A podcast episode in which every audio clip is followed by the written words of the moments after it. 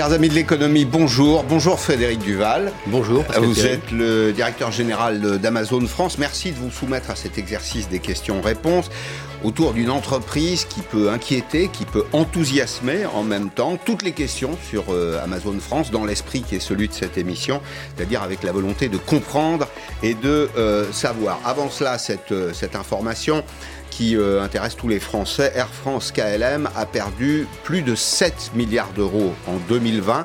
Euh, la compagnie a présenté ce matin ses comptes, les comptes consolidés Air France KLM. Le groupe franco-néerlandais a été privé de deux tiers de ses clients.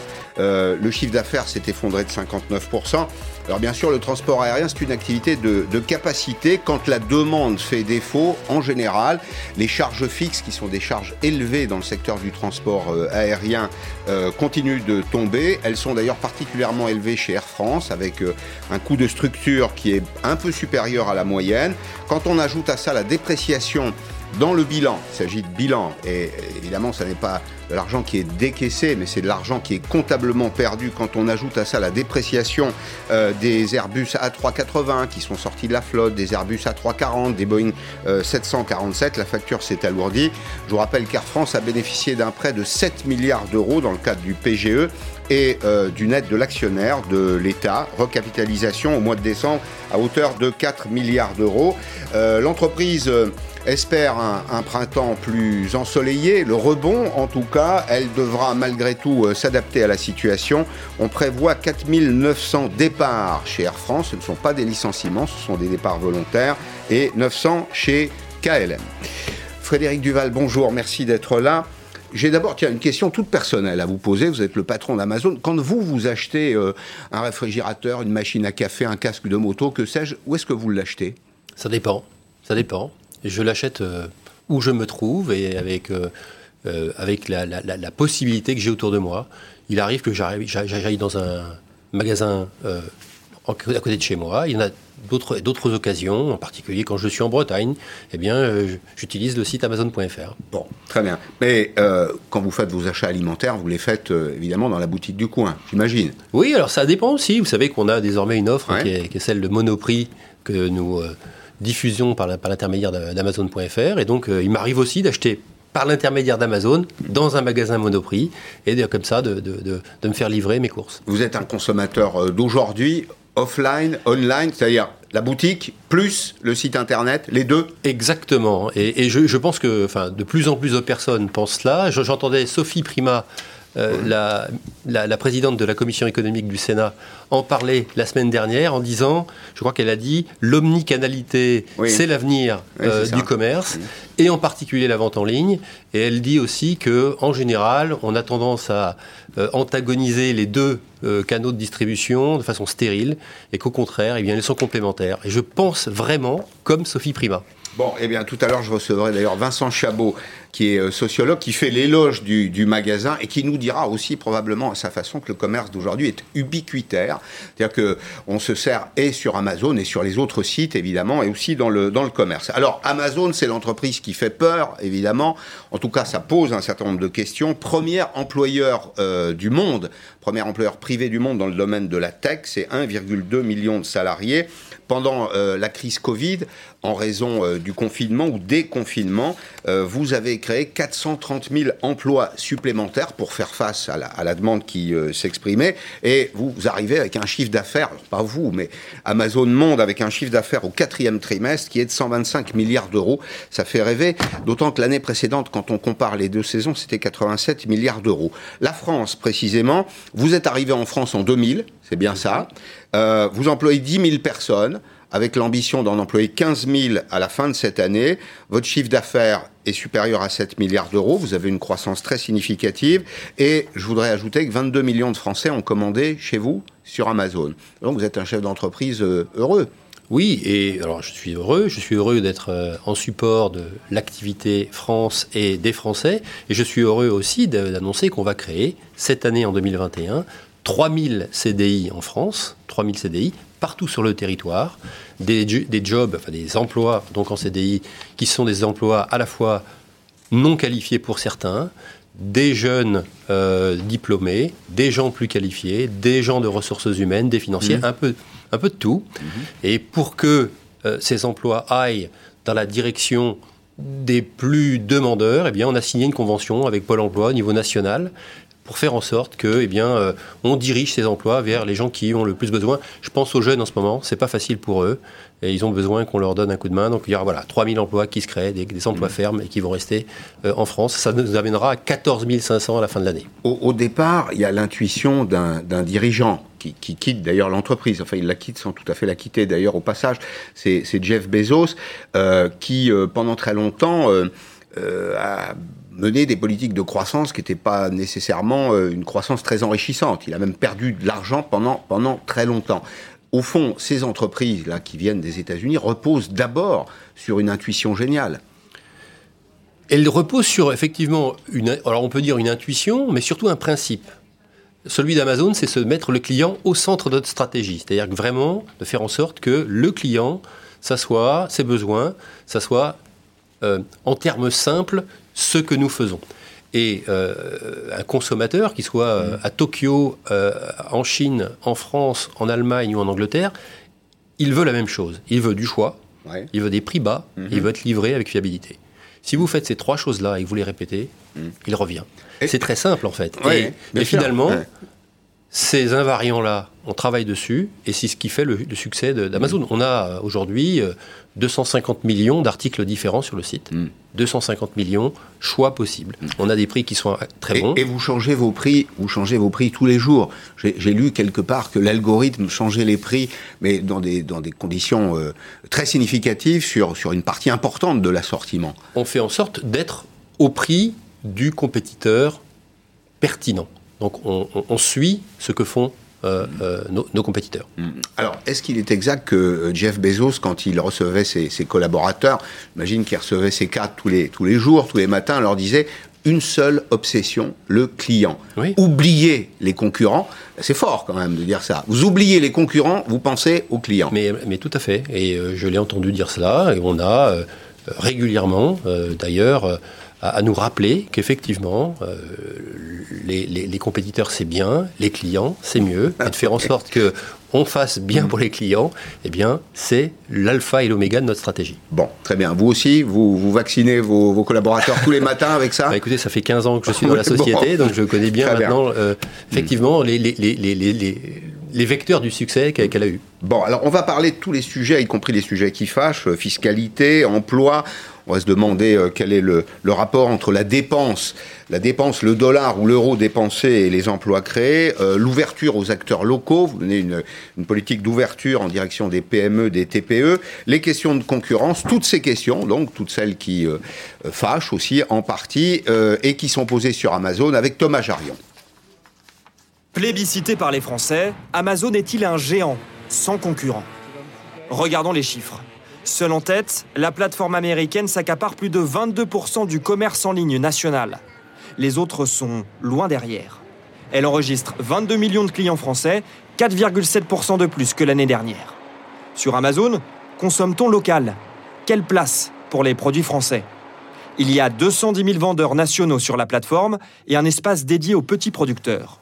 Il y a un an, ce boucher de Montélimar commençait tout juste à vendre sur Amazon. Aujourd'hui, il est content de ses résultats. C'est en constante augmentation. On a fidélisé des clients suite au premier confinement parce qu'ils étaient contents du service et de la qualité des produits. Euh, aujourd'hui, ça représente 2 à 3% du chiffre d'affaires. Travailler avec le géant américain. C'est gagnant-gagnant parce qu'il y a une belle visibilité de nos produits. Des ventes qui augmentent, des bénéfices records et côté embauche. Amazon est-il un créateur d'emplois? Nous avons posé la question à l'ancien ministre du numérique Mounir Majoubi qui a enquêté sur le groupe. Il suffit de partir du portefeuille des Français. Quand je dépense 100 euros chez Amazon, est-ce que je crée plus ou moins d'emplois que si je dépense 100 euros chez un e-commerçant français ou un commerçant de proximité? Bah, La réponse qu'on donne dans cette étude, c'est que Amazon crée deux fois moins d'emplois. Le site conteste ces affirmations et rappelle que le groupe emploie 9300 CDI en France et génère, selon leurs estimations, 130 000 emplois indirects. Autre question polémique, Amazon paye-t-il ses impôts en France? Une petite partie seulement, mais impossible de savoir combien. Amazon est constitué de plusieurs sociétés. Amazon a laissé en France être imposé à l'impôt français des sociétés dont la rentabilité est faible. Euh, c'est une dizaine de sociétés, par exemple une société qui fait de la logistique. Et puis euh, les sociétés avec des revenus de source française euh, dont la rentabilité est forte, par exemple le cloud, par exemple les recettes publicitaires, sont localisées au Luxembourg. Et au Luxembourg, par un tour de passe-passe fiscal, l'entreprise ne paye pas d'impôts. Alors, euh, on reprend les, points euh, un, par un. Sur 100 euros, le, rapport Majoubi, 100 euros dépensés par un, par un consommateur français crée deux fois plus d'emplois chez un commerçant que chez vous. Réponse? Non, c'est faux. Et l'étude de Mounir Majoubi euh, a été, on a démontré, des gens ont démontré, des économistes se, sont penchés dessus, et elle est fausse, elle n'est elle est, elle, elle pas exacte, elle est truffée d'inexactitudes. Et donc, un euro dépensé chez nous crée autant d'emplois, si ce n'est plus, qu'ailleurs. Pourquoi? Bien Parce qu'aujourd'hui, euh, notre, le, succès d'Amazon, c'est mm. avant tout le succès d'entreprises tierces. Aujourd'hui, 6 unités qui est vendues sur 10 sur le site amazon.fr l'est par des marchandières. Et, c'est euh, votre place de marché. C'est la place de marché. C'est la, place de marché. Et donc, quand on, on amène de l'argent euh, sur le site, quand on achète sur le site Amazon.fr, eh bien, 60% euh, de, cette, de, cet achat va euh, à, des gens qui sont répartis sur le territoire. On a 11 000 sociétés aujourd'hui en France qui vivent de cette activité et qui créent de l'emploi. On voit bien. Et puis, il y a une dernière, deuxième chose que le, rapport Majoubi ne, ne, prend pas en compte, c'est la logistique du dernier kilomètre. La logistique du dernier kilomètre mmh. emploie énormément de gens et on le voit bien dans votre reportage, on a 14 500 aujourd'hui à la fin de l'année emplois CDI dans nos, dans nos murs. On a 11 000 euh, euh, emplois générés par la marketplace, l'activité de la marketplace, mais on a surtout 110 000 emplois indirects créés par les logistiques amont-aval et l'entretien de nos bâtiments. Et cette, cette manne d'emplois est absolument euh, considérable. Majoubi n'en tient pas compte. Il n'en tient pas compte. Non, il n'en tient pas compte.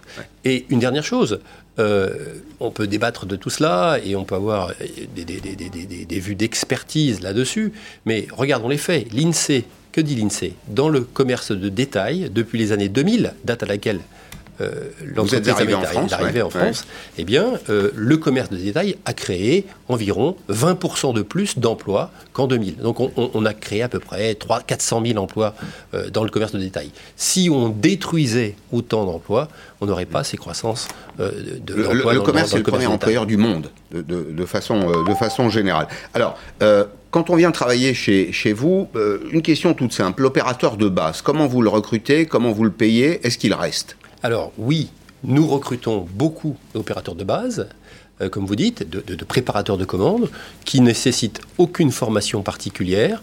Nous formons ces gens dans, euh, dans, nos centres de distribution, dans nos agences de distribution. Ça dure combien de temps cette Ça dure, c'est une formation qui va durer. Alors, euh, on, va, on va être formé en une semaine et puis on va se mettre à, travailler. Et puis après, tout au long de sa carrière, on va pouvoir être formé. On commence en général intérimaire et puis on est converti en ce qu'on appelle nous en interne Blue Badge, en, emploi permanent. En ce moment, on est en train justement de convertir les intérimaires de la période de, Noël, puisqu'on va créer 3000 CDI. Hein. on est en train de les, les, amener à devenir des CDI. Et, euh, et, et ces, gens-là ont un parcours professionnel qui leur permet de, d'évoluer dans la société. Il, y a dans nos centres de distribution un certain nombre de palier d'échelons de, de, développement. Alors ça, c'est la progression. C'est la progression dans l'entreprise. On rentre à quel salaire chez vous, l'opérateur de base On a, au bout de deux ans, en tant que CDI, deux ans, on est payé 26% au-dessus du SMIC, ce qui est au-dessus de la moyenne. Pour 35 euh, heures travaillées. Pour 35 heures travaillées. Et, et à cela s'ajoute eh bien, une action par an euh, distribuée à l'ensemble de nos salariés. Une action, c'est 3300 euh, dollars aujourd'hui. Hein. Et puis, euh, et donc chacun de nos salariés CDI est actionnaire de la société. Et puis, on a une mutuelle, on a, enfin, on a, on a, on a, une, entreprise française, Il y a un indice qui est, intéressant, très significatif, c'est le, le, taux de fidélité. Est-ce que les gens restent chez vous? Oui, les gens restent chez nous. Les, les gens restent chez nous plus qu'ils ne restent dans le reste de la logistique française. Pourquoi? Ben, Parce que, un, ils sont bien payés. Deux, euh, euh, nous, l'ambiance est bonne. Vous savez, 80% des salariés se disent heureux ou très heureux d'être dans notre société et recommandent à leurs proches de nous rejoindre. Donc voilà, tout ça fait qu'ils sont, ils sont, ils sont avec nous.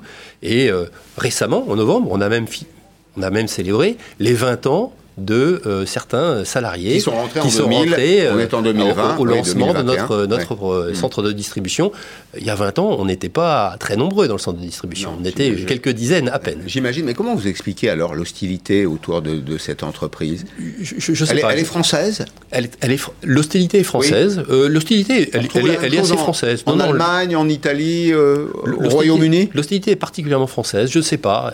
C'est cet esprit gaulien français qui fait que, voilà, on a, on a un petit peu, un petit peu en défiance par rapport à, aux cousins américains. Je ne sais pas, il y a peut-être quelque chose autour de tout ça. Le, en mythe, tout cas, le mythe, le mythe de la grosse entreprise aussi. Oui, et puis c'est et puis c'est facile de prendre le nom Amazon pour faire valoir ses idées et euh, pousser un certain nombre de de, de, de, de, personnes devant le micro pour dire des choses qui sont en général inexactes, fausses. Donc on est une entreprise relativement petite en France, on représente 1% du commerce en France, on est euh, une entreprise qui retient ses salariés, qui s'en occupe.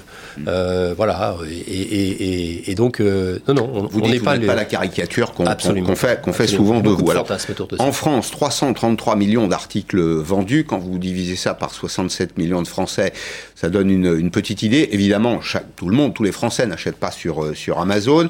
Euh, vous avez 28 sites euh, en France, vous me corrigez si on, s'est trompé, 6 centres de distribution. Quand vous achetez vous-même de la marchandise, j'aimerais comprendre comment ça marche. Vous vendez des produits de marques multiples.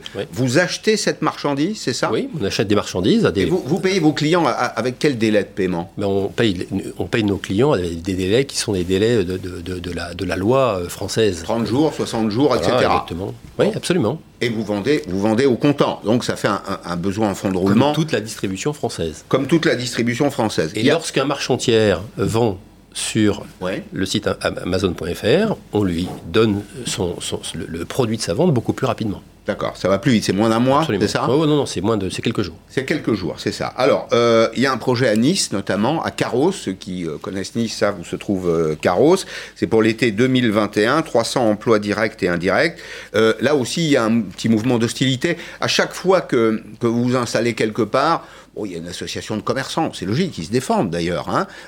vous, le comprenez d'ailleurs au passage? Alors oui, et je fais mal mon travail parce que quand, une, quand vous parlez d'association de commerçants, une installation de site Amazon dans une ville, c'est bon pour les commerçants locaux. J'ai été l'expliquer euh, à Quimper récemment, je, je l'explique dans d'autres villes où nous nous installons, c'est bon. D'ailleurs, d'ailleurs, euh, pour preuve, nous avons, comme vous l'avez dit, 28 sites aujourd'hui euh, dans le, dans, dans, en France. Un, site, c'est de la logistique, hein, c'est un, hangar. Un site de logistique, soit un gros site de logistique avec euh, la préparation de commandes, soit des sites plus petits, de proximité, desquels partent nos véhicules pour faire la livraison du dernier kilomètre. Eh bien, je ne connais pas aujourd'hui un site en France qui soit mécontent d'avoir accueilli une, ville, une ville qui soit qui, qui, qui, qui était, était, mécontent d'avoir accueilli mm. euh, un site Amazon.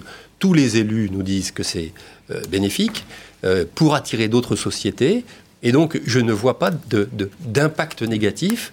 Bien au contraire sur le commerce local ou aucun maire ne vous a jamais fermé les portes? Mais aujourd'hui, vous avez rencontré des maires qui, vous ont dit on veut, on veut surtout pas d'Amazon. alors, c'est arrivé. bien sûr, il y, a, des gens qui, qui sont comme tout, tout, le monde à des à des à des à des, à des, des, postures, des, postures, des lobbies, ça, ça arrive. Mais ce que je peux vous dire, c'est que sur les 28 sites sur lesquels nous sommes aujourd'hui présents, les maires nous disent mais qu'est-ce qu'on est mm. content que vous soyez là. C'est vrai à Amiens, c'est vrai à Lauvin-Planck, c'est vrai euh, dans l'Orléanais, c'est vrai à Montélimar, c'est vrai, enfin c'est vrai partout.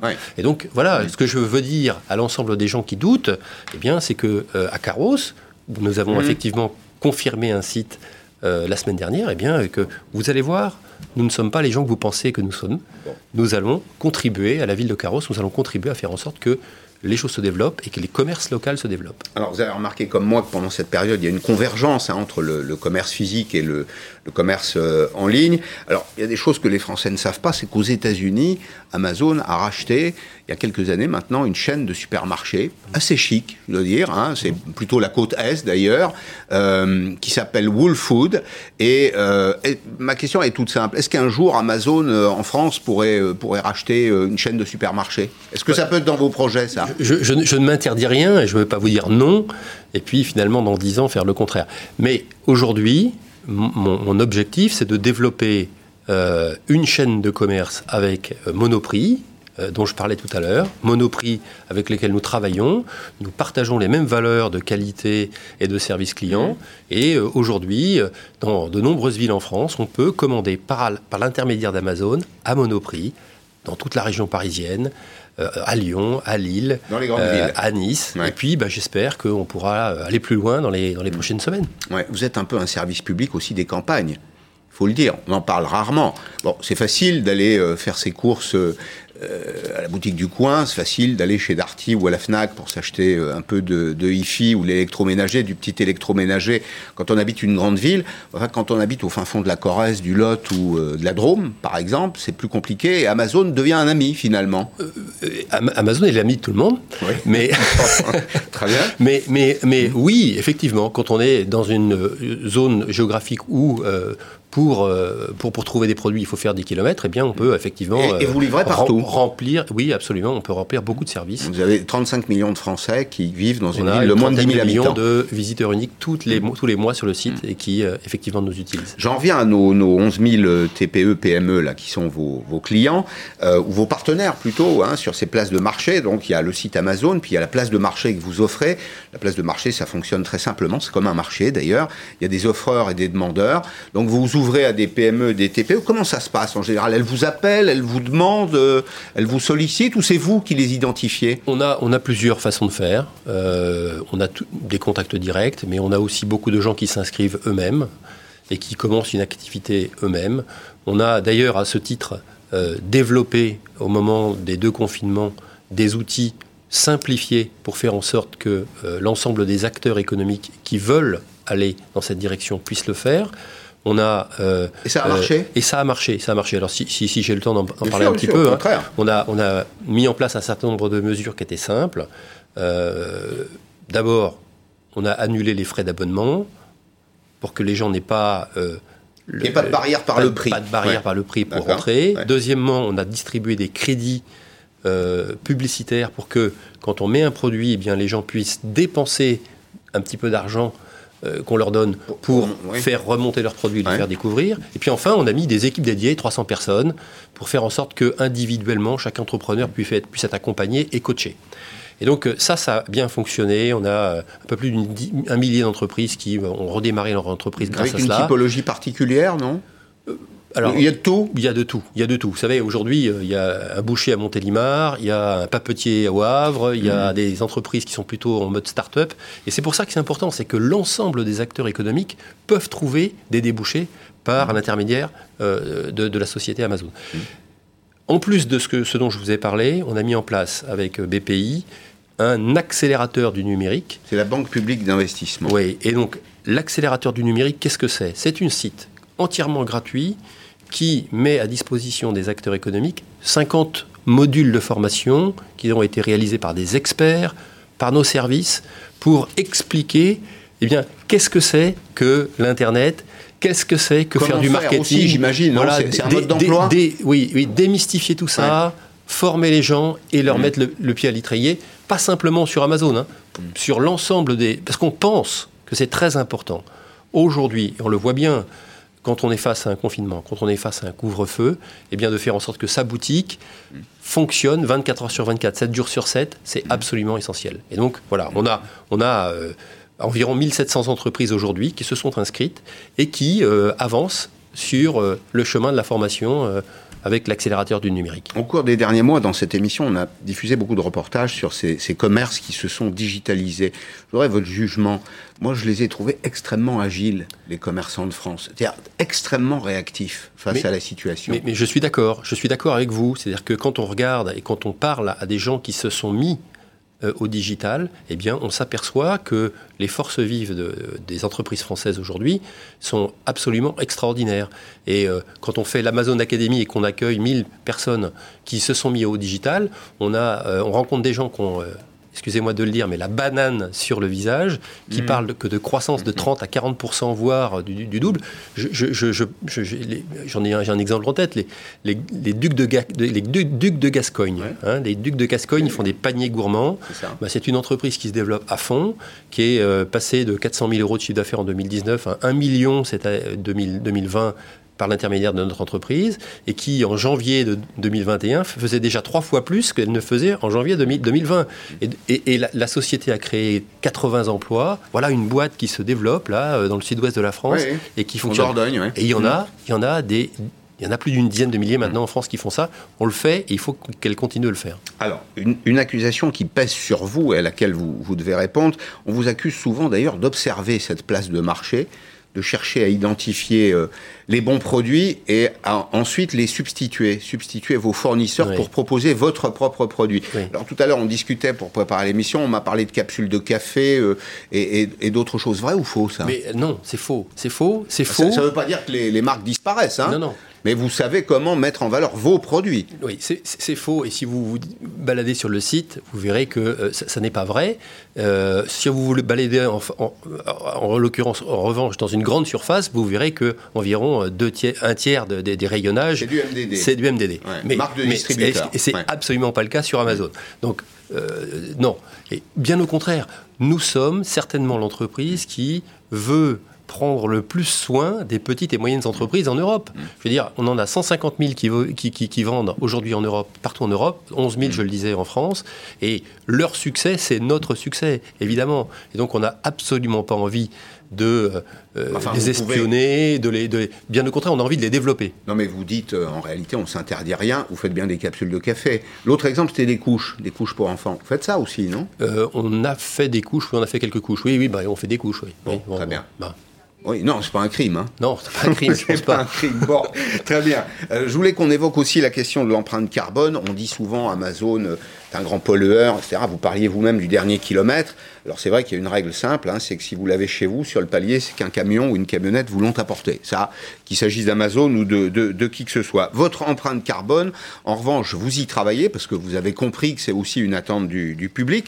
C'est une attente immatérielle. Hein, ça rapporte rien, mais malgré tout, on voit que les entreprises sont obligées de se convertir. Vous avez des ambitions euh, importantes pour euh, les années qui viennent. 80% d'énergie verte, vous allez m'expliquer, en 2024, 100% en 2030, zéro carbone en 2040. Quelle différence d'ailleurs entre énergie verte et zéro carbone?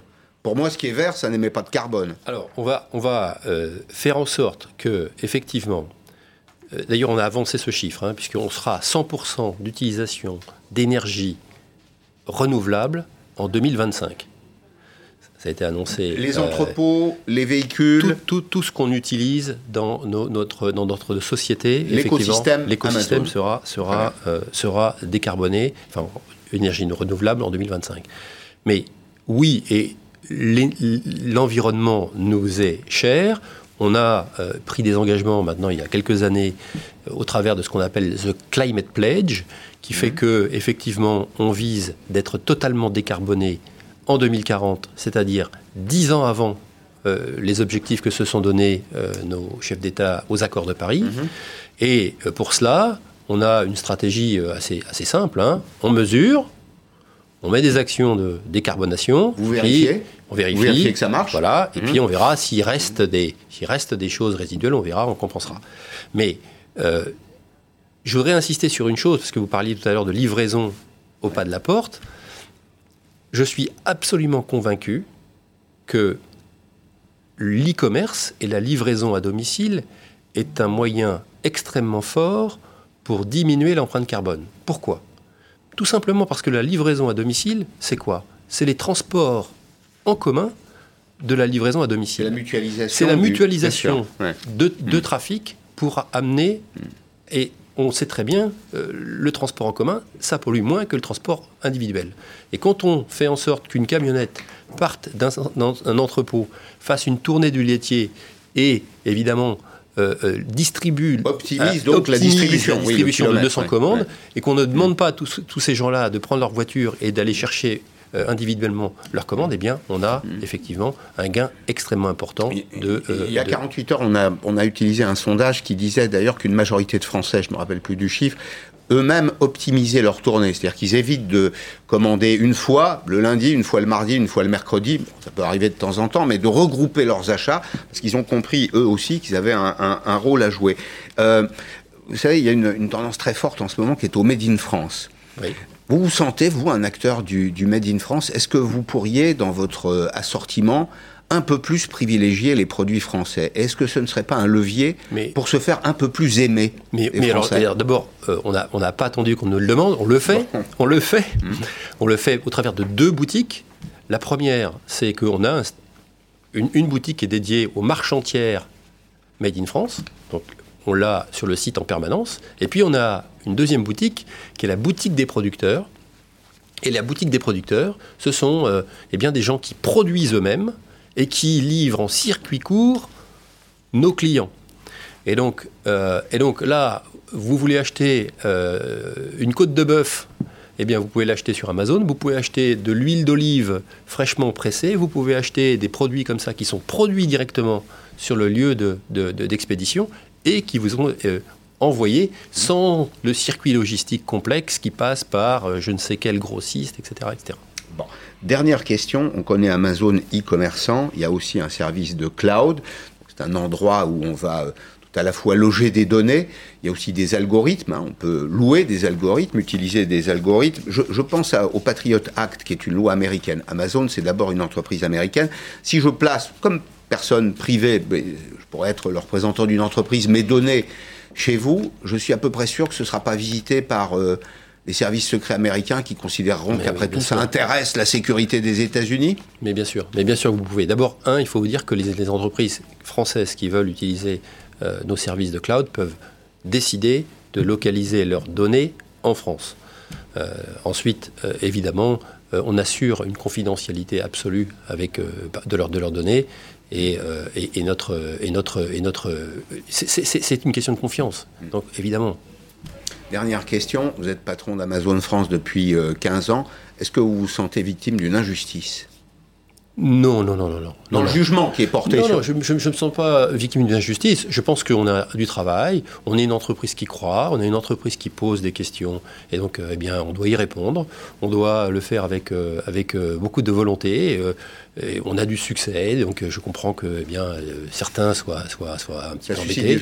Mais voilà, mm. on fait notre boulot et puis on va supporter les Français, on va supporter les entrepreneurs français, on va euh, avoir des initiatives autres et on verra, on verra où ça mènera. Mais non, non, je, pense que vous allez les soutenir. C'est naturel. Quand vous dites support, j'imagine. Et, je, je, pense vraiment que Amazon peut gagner en France avec avec des Français, avec Monoprix, avec la SNCF dans le dans, dans notre cas de notre, notre euh, partenariat sur les, sur les, meubles de livraison avec d'autres, d'autres sociétés françaises et on doit pouvoir ensemble voilà, faire partie de l'économie française normale. Merci d'être venu aujourd'hui répondre à toutes ces questions qui se posent. Merci d'être venu, d'avoir choisi Periscope pour, euh, pour y répondre. Dans un petit instant, Vincent Chabot, il est sociologue. Alors, il n'y a pas de contradiction, au contraire, lui fait l'éloge du magasin. C'est un excellent ouvrage paru chez, chez Gallimard. Euh, je vous donne rendez-vous dans trois minutes. À tout de suite.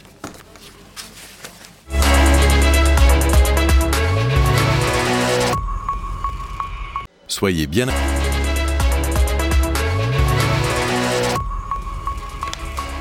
Le sociologue Vincent Chabot est mon invité de cette deuxième partie de Périscope. Bonjour. Bonjour. Vous arrivez avec cet ouvrage, Éloge du magasin. Alors, il y a des gens qui vont se dire, ils sont tombés sur la tête. Euh, Amazon pour commencer, le magasin pour finir. Ben non, pas du tout. Euh, les deux ont leur place probablement sur le marché. C'est publié chez euh, Gallimard. Vous faites l'éloge du point de vente, le, le magasin qui, qui, est cette espèce de lieu magique d'échange, de négoce, de rencontre aussi. C'est un, endroit qui est euh, profondément incarné, euh, qui a d'ailleurs une place particulière dans notre histoire, y compris dans l'histoire de notre littérature. Beaucoup ont peut-être lu Au bonheur des dames d'Émile Zola. C'était le, bon marché, le bon marché d'Aristide Boussicot. Il y a une rue Aristide Boussicot dans toutes les grandes villes de France. Il y a aussi la Belle Jardinière. Et puis euh, la Samaritaine, la Samaritaine qu'on doit au couple cher à l'audiovisuel, le couple Cognac-Jet, parce que c'était la rue, euh, c'était la rue de la télévision euh, française. La France est-elle un pays de boutiquiers?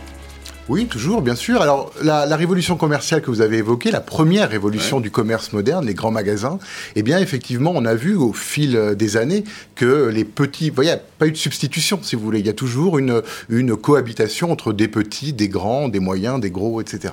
Hmm. les Français aiment la consommation?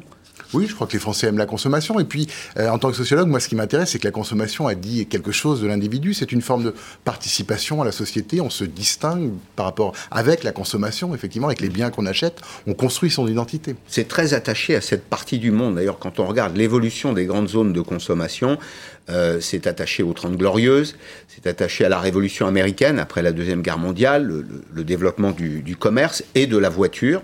Les deux sont en général euh, euh, liés. Il y a un peu de nostalgie aussi avec la boutique, c'est ça? Oui, je pense qu'effectivement. Alors, on voit même effectivement des, acteurs beaucoup plus modernes qui viennent bénéficier, qui tentent de bénéficier de l'imaginaire positif du boutiquier ou de l'épicier, justement, mmh. en déployant des services, en effectivement jouant la carte de la proximité le, commerçant n'est pas un négociant. C'est pas tout à fait la même chose. Oui, il est un peu plus que ça. Le, commerce, c'est ce, petit supplément qui, qui existe au-delà du négoce pur et dur. Oui, c'est ça ce que j'ai voulu finalement montrer dans le livre, c'est-à-dire qu'au-delà du lieu d'approvisionnement, du lieu de transaction économique, eh bien, j'ai voulu souligner la dimension relationnelle et identificatoire des, magasins. Il y a un espace qu'on aime beaucoup aussi en France que vous décrivez. Il y a quelques pages consacrées au marché le marché. Alors c'est très structurant dans la vie des, communes. Là, il faut remonter bien avant euh, Aristide Boussicot, le milieu du, 19e siècle. On a toujours, il y a toujours eu des marchés en réalité. Il y a toujours eu des marchés et puis on aurait pu les, croire condamnés effectivement avec l'essor de la grande distribution qui a, éloigné un peu euh, le consommateur du producteur. On reparle aujourd'hui beaucoup des circuits courts et puis finalement les marchés euh, se sont maintenus. On voit aujourd'hui le boom des marchés paysans justement qui reposent sur les circuits courts. Et ça, ça traduit quoi ça? Ça traduit la volonté de proximité? Alors c'est un lieu d'approvisionnement. Oui, de santé, de, de rencontres. de rencontres, exactement. C'est-à-dire que c'est un théâtre, le marché. On peut l'interpréter de cette façon-là. On a accès aussi aux achats des autres consommateurs. On consomme euh, à découvert, si j'ose dire. Et puis il y a évidemment euh, la convivialité qui structure les rapports économiques. Mm. C'est très français tout ça Ou euh, c'est partagé en, en, Europe? Oh, c'est partagé en Europe. Et puis il se trouve que j'ai donné quelques conférences en Corée du Sud, un pays extrêmement robotisé. Oui, très, le commerce en ligne est très fort. Et on voit des tours marchands, on voit des mm. magasins un peu partout. Donc il n'y a pas de substitution. Non, il n'y a pas de substitution. Quand, il y a un sous-titre à votre euh, ouvrage, ça, fait un petit écho à la, première partie de l'émission, contre l'amazonisation. Mais est-ce qu'au fond, euh, le problème se pose en termes de rapport de force Non, le rapport de force, il est, il est aujourd'hui. On a avancé dans cette réflexion-là. L'amazonisation, alors au-delà de la technique éditoriale pour intéresser les journalistes et les lecteurs, évidemment, euh, l'enjeu c'était de, replacer cette réflexion sur le magasin dans la dernière révolution commerciale, celle du e-commerce. En effet, voilà. Mm. Les, le vendeur d'aujourd'hui, qu'est-ce qu'il a de particulier? Ah, le, vendeur d'aujourd'hui, finalement, le nouveau, ce que j'appelle le nouveau pouvoir du magasin, il doit effectivement euh, euh, proposer autre chose qu'une transaction économique. L'expertise, le conseil, euh, la relation, l'animation, etc. Toutes ces dimensions symboliques difficilement digitalisables finalement. C'est la connaissance du produit aussi. Qu'il s'agisse d'ailleurs d'un produit frais qu'on va, qu'on va consommer à table, ou qu'il s'agisse d'un livre tout simplement. Euh, on ne conçoit pas aujourd'hui un libraire qui ne lise pas. Non, bien sûr. Et pourtant, ben, pourtant il y a euh, dans, l'histoire de la distribution des livres une séquence pendant laquelle, au fond, on ne faisait que du négoce. Oui, mais effectivement, là, le, cas de la librairie est intéressant parce que c'est le premier commerce à avoir été amazonisé depuis 2000 en France, effectivement, 1995 aux États-Unis. Mmh. Et on voit qu'en France, avec la loi Langue, mais aussi avec euh, d'autres raisons, les librairies ont bien résisté. Effectivement, elles renaissent même mmh. aux États-Unis. Alors, c'est l'expertise, vous avez raison, l'animation, la connaissance du produit la connaissance mhm. des lecteurs, et puis aussi la librairie comme le théâtre ou le musée, elle sert de cadre à la définition de notre identité culturelle. Effectivement, il y a des livres que vous achèteriez en librairie et d'autres peut-être pas. Oui, c'est ça. Alors, éloge du magasin, quincailler sur quatre générations. On va partager ce reportage parce que j'ai trouvé qu'il y avait beaucoup de choses, hein. il y avait beaucoup de sens dans ce reportage. Alors on aime bien sûr les boutiques anciennes, les commerçants qui euh, connaissent parfaitement leurs produits. Vous allez voir, là c'est euh, un quincailler ou une quincaillère qui est capable d'aller chercher le produit impossible au fond du rayon. C'est un petit clin d'œil aussi dans l'émission, euh, puisqu'il s'agit, vous vous rappelez du nom de mon premier invité, C'est Frédéric Duval. Ben, il s'agit de la quincaillerie Duval, mais c'est pas la quincaillerie Amazon, c'est un reportage de Guillaume Torel. Si vous cherchez des produits ménagers, des bouchons ou des bidons en plastique, Annie a la solution. Cette quincaillerie est dans sa famille depuis quatre générations et c'est toujours le même plaisir d'y travailler. Bah, je suis née dedans et j'ai toujours été très contente de, le faire. Je ne suis jamais venue au travail euh, à reculons. C'est un grand bazar organisé. J'appellerais ça comme ça parce que je sais où tout se trouve, ici. Dans son magasin, plus de 1000 références sont proposées. Un bonheur pour les 1300 habitants et leur mère, qui n'est autre que le beau-frère d'Annie. Beaucoup de personnes viennent ici euh, s'approvisionner. Euh, il y a le gaz, il y a euh, la droguerie, il y a la cacaderie. C'est autre chose que d'aller dans un supermarché ou dans un grand magasin, de venir dans un magasin comme celui-là. Quoi. Elle est non seulement mythique, elle est magique. Je veux dire, effectivement, tout le monde la connaît. Moi, je l'ai toujours connue ici. Depuis plus de 40 ans, Annie travaille dans cette boutique elle connaît tous les articles vendus. Il faut rincer à l'eau bouillante surtout. D'accord. Et ses conseils euh, sont précieux. Une fois de temps en temps. Hum. C'est efficace. Merci. Il y a des choses aussi qui sont très saisonnières. Donc euh, ces choses-là, euh, en dehors de la saison, vous ne les trouvez pas en grande surface, vous ne les trouvez pas. Mais moi, toute l'année, je les ai. Créée au début du XXe siècle, cette quincaillerie est désormais reconnue pour son service. Annie est très appréciée et les habitants lui donnent même un amical surnom. On l'appelle la Samaritaine. Hein. On trouve vraiment de tout, tout, tout, de la petite vis euh, à la casserole. Et puis euh, ben, Annie, elle est sympa. C'est quand même un personnage à y coucher. Un personnage attachant pour qui la retraite semble encore bien loin.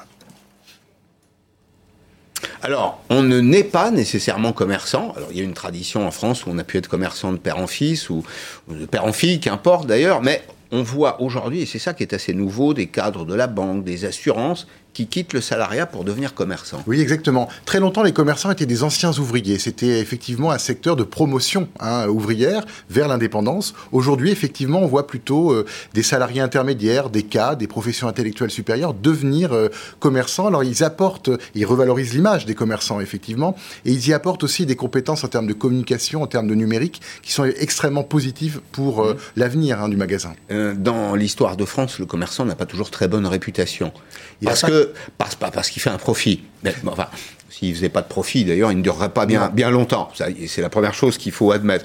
Parfois, moins de sociologie ou moins de psychologie, un peu plus d'économie ne, ne, nuirait pas. Mais aujourd'hui, l'image des commerçants, est-ce qu'elle a changé? L'image des commerçants a totalement évolué. On n'est plus dans Au Bombeur hein, de Jean Dutour en 1952, euh, sous l'occupation. On est effectivement euh, euh, dans un nouvel univers commercial où effectivement tout le monde adore le commerce de proximité. On l'a vu pendant les, les, confinements, tout le monde a défendu de l'extrême droite à l'extrême gauche, politiquement, effectivement, tout le monde a défendu le, son commerçant de proximité, du libraire au primeur, en passant par le cordonnier. Et comment vous voyez évoluer les, commerces euh, Je pense que les, nôtres, d'ailleurs, sont au, sont au même niveau que les, autres, que dans les, autres grands pays, oui?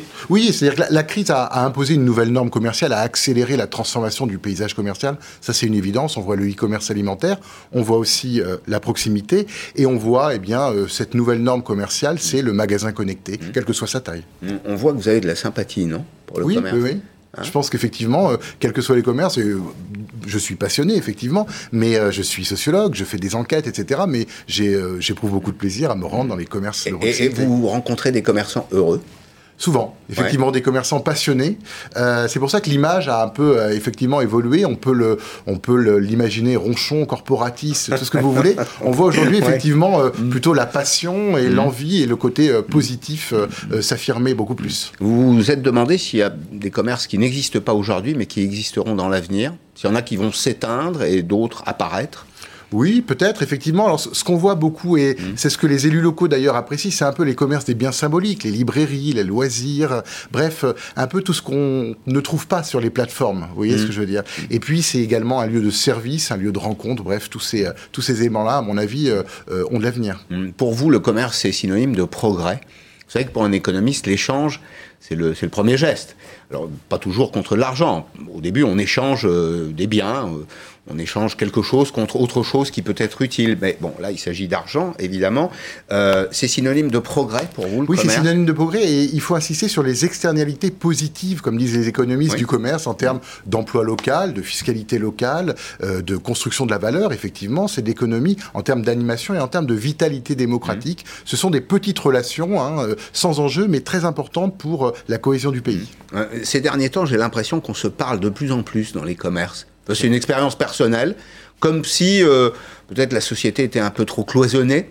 En effet, un peu trop puis- occupés par les écrans et on a envie euh, peut-être de retrouver. euh, Ben oui, soulignons l'emprise du numérique hein, sur nos vies de, de confinés ou de télétravailleurs. Et effectivement, le magasin, c'est un lieu de, de rencontre et d'échange qui vient compenser un peu cette solitude, cet isolement. C'est un lieu d'utilité sociale, dites-vous. En effet. Hein. Merci beaucoup, merci, Merci d'être venu aujourd'hui dans, dans Périscope. Euh, Vincent Chabot, éloge du magasin, c'est paru chez euh, Gallimard.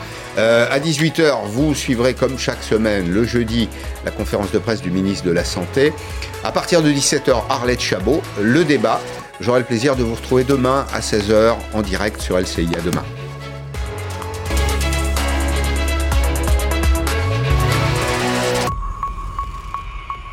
Vous étiez